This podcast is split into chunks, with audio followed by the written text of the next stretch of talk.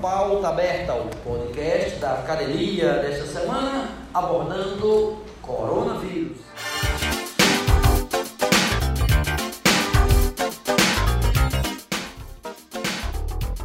Eu sou o professor Fernando Beltrão, Fernandinho, e nós vamos conversar um pouco sobre as dúvidas que você, internauta, colocou aí pra gente. A primeira perguntinha de Clara dizia: Como posso me prevenir? Principal coisa, principal e incomparável, chama-se lavar as mãos oito vezes ao dia.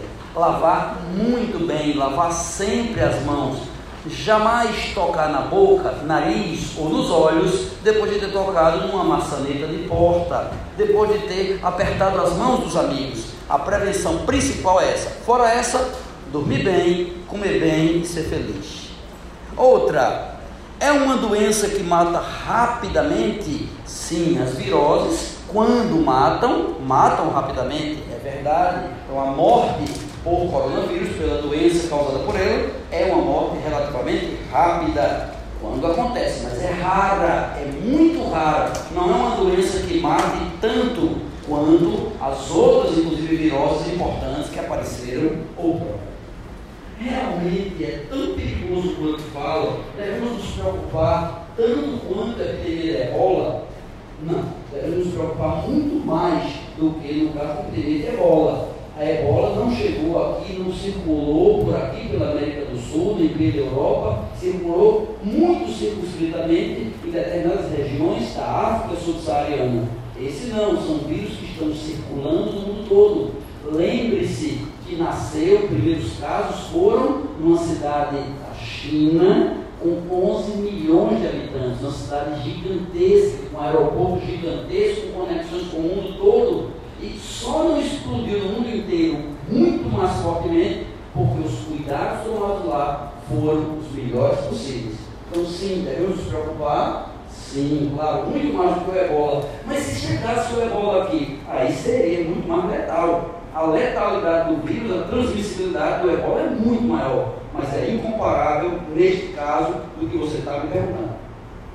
Por onde é transmitido? Gotículas de saliva é o principal. Falar, lamber, cuspir, tossir, espirrar perto de alguém.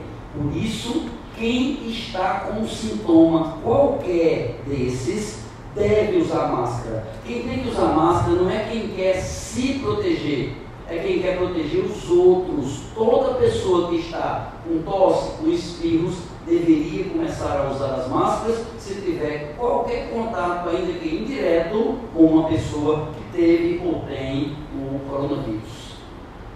Qual das duas doenças é mais letal, coronavírus ou dengue? Letalidade percentual, o coronavírus é um pouco superior, mas dengue matou este ano no Brasil muito mais pessoas do que deve matar o coronavírus que vai chegar ao Brasil inteiro.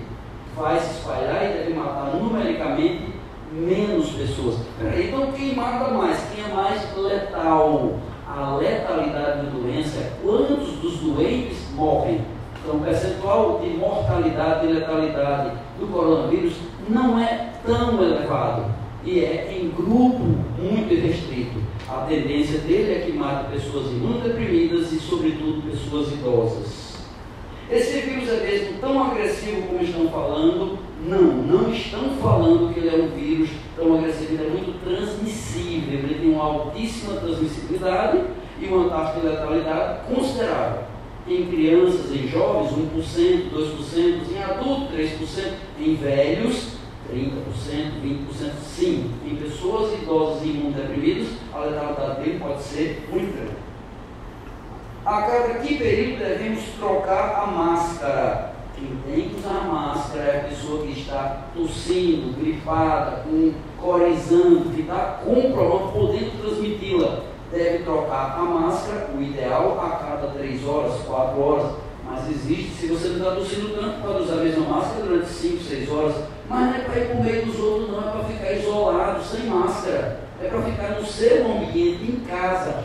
Isolamento domiciliar é melhor coisa a fazer para quem tiver com esses sintomas. Pega o telefone, liga para o médico, ele está aqui em casa mesmo, muitas vezes. A não ser que tenha falta de ar, tiragem, as costelas apertando, se estiver sentindo dificuldade ou febre que começou a diminuir e voltou a subir de novo. Sobre o caso confirmado no Brasil, são dois, viu? A partir de quando o brasileiro deve se prevenir? Imediatamente, independente do caso da sido confirmado. Não há ainda transmissão em território brasileiro. Os dois casos confirmados são de pessoas que estiveram em área onde há contaminados e adquiriram lá o vírus. A gente só vai ter certeza de contaminação brasileira quando uma pessoa que não teve contato com essas pessoas adquirir a doença. Explicando melhor. Se chegou um brasileiro vindo de uma região de risco e ele está doente e eu entrei em contato com ele, eu adoeci, isso ainda não é circulação do vírus no Brasil. Só é no Brasil quando alguém que adquiriu aqui transmitir para outra pessoa aqui. É você que foi à rua, voltou e pegou essa doença sem ter ideia de quem foi. Aí se fala de circulação do vírus no país. Ainda não tem, talvez demore até um pouco para isso acontecer. É, o vírus muda de forma tanto quanto os outros e essas mutações dificultam a cura exatamente. Esse tipo de vírus ele troca muito, ele tem muitas mutações e o fato de ser muito sujeito a mutações o torna um vírus que é difícil criar a vacina, mas deve existir. Em um ano, dois anos a gente deve ter vacinas. O que tem de mais importante desse vírus é que, diferente das outras epidemias a gente teve nos parentes dele, nós agora temos diagnóstico imediato. Antes a gente descobrir que alguém tinha, por exemplo, o vírus, o indivíduo está doente com a gripe suína, se descobria oito dias, dez dias depois, com o resultado do exame. Agora, em poucas horas. Então, o diagnóstico sendo maior, o número de afetados é maior, mas não necessariamente o número de pessoas que adquiriram o vírus. É porque o diagnóstico é maior, é mais rápido, é mais barato e mais universal. O mundo inteiro consegue diagnosticá-lo. Agora, a mutação atrapalha sim a descoberta das vacinas eficazes. Os cinco casos confirmados no Brasil são Não, motivo de preocupar é você achar que tem cinco casos confirmados no Brasil. É fake news. Esse é o maior problema. O maior inimigo é a desinformação. É verdade que quando uma gripe, que só uma gripe para quem está com imunidade boa, é mais ou menos. Né? É verdade que é só uma gripe para quem está com imunidade boa, ou é mais que isso? Para a maioria das pessoas, é só uma gripe. Se viesse aqui no nosso estado e atingisse todas as pessoas, pelo menos metade delas teria um sintoma pequeno. Por exemplo, a poliomielite, que é a paralisia infantil. Ela ataca, quando ataca a pessoa, a tendência é dar nada. Dá uma pequena diarreia e um dia. O problema é que quando a poliomielite passa para o sistema nervoso, pode dar paralisia, o indivíduo pode ficar aleijado, uma consequência pode ser muito grave.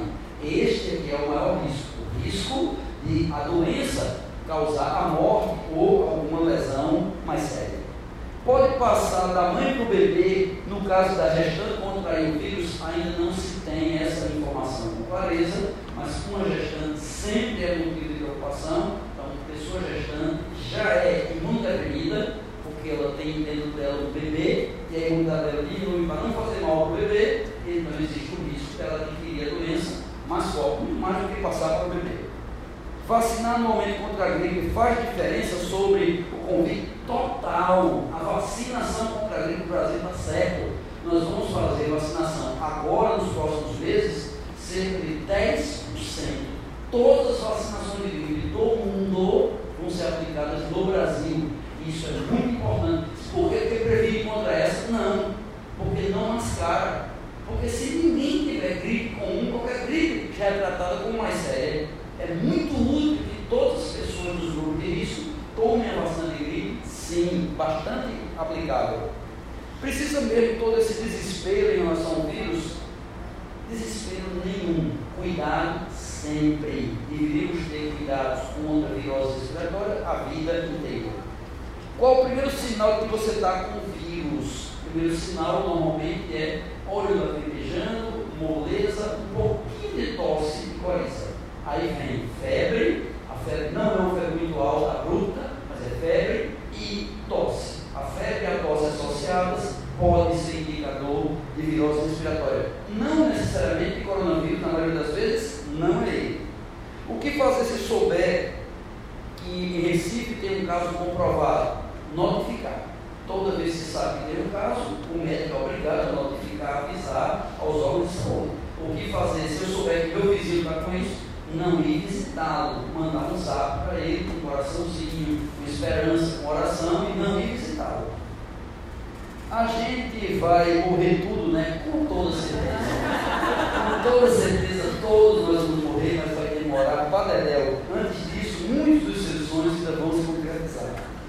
Produtos vindos da China têm risco de estar contaminados Claro que não, é ridícula essa opinião de que algum produto chinês possa estar contaminado. Eu pensei que era por causa disso que estão afetando aí a produção de computadores, carne de componente. Não, é porque a China parou, muitos lugares pararam, e componente de um computadorzinho, um celular, ou um foguete, ou um avião, lhe garanto, 500 peças principais, tem 10% ouvido fabricado na China. E muitos lugares pararam, se parou a produção, não vai ter o componente número 327 do seu celular. Então daqui a pouco não tem celular para vender. Por isso está mexendo tanto com bolsa de valores, mexendo tanto na economia do mundo, mexendo tanto com pessoas poderosas, o que é bom por um lado, porque instiga e estimula a pesquisa e a ciência é a maior arma contra isso aí. Então o caminho é prevenção, informação e ciência. Vamos ficar por aqui voltaremos com a segunda parte do Falando Valeu, galera!